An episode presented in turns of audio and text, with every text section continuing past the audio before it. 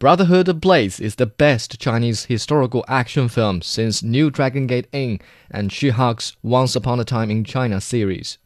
Set in the final years of the Ming Dynasty, the movie tells the story of three secret police whose lives are changed after being tapped to assassinate a runaway corrupt eunuch. 把大门给我封上，一个夜党也别放过！大哥，门被封上了。Unlike other historical action films made in recent decades, director Lu Yang's product is characterized by realism and attention to detail. First of all, there are not as many wild stunts. The characters are not flung across the screen to show extraordinary martial artist skills. They are portrayed as ordinary people, just better trained with the blades.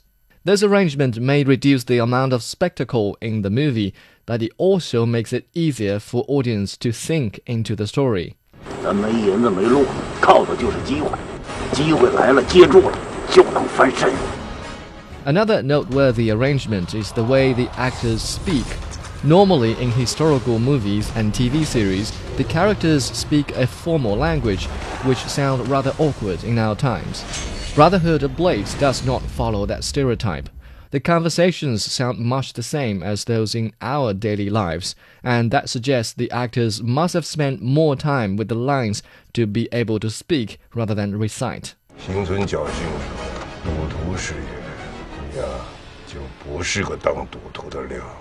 The screenwriter Chen Shu takes as much credit for the lines as she does for the story. For what is lacking spectacle, she makes up with excellent pacing and suspension building. It was the first time in many years that I was attracted to the multiple narrative and grappled to figure out what would happen next, only to be surprised by many a twist and turn. 魏延已死，二等还不束手就擒！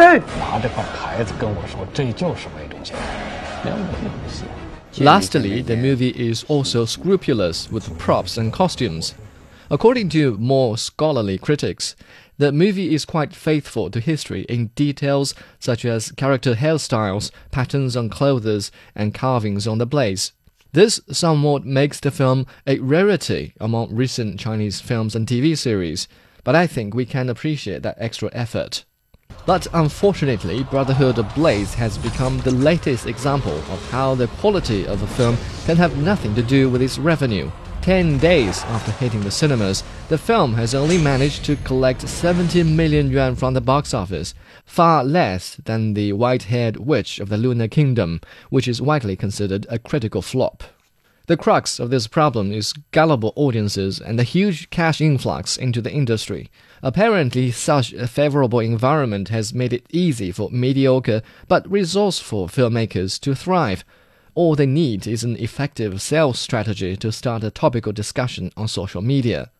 The crew behind Brotherhood Blades have obviously failed to come up with such a strategy, but the good news is sales is now picking up due to good critical response and word of mouth.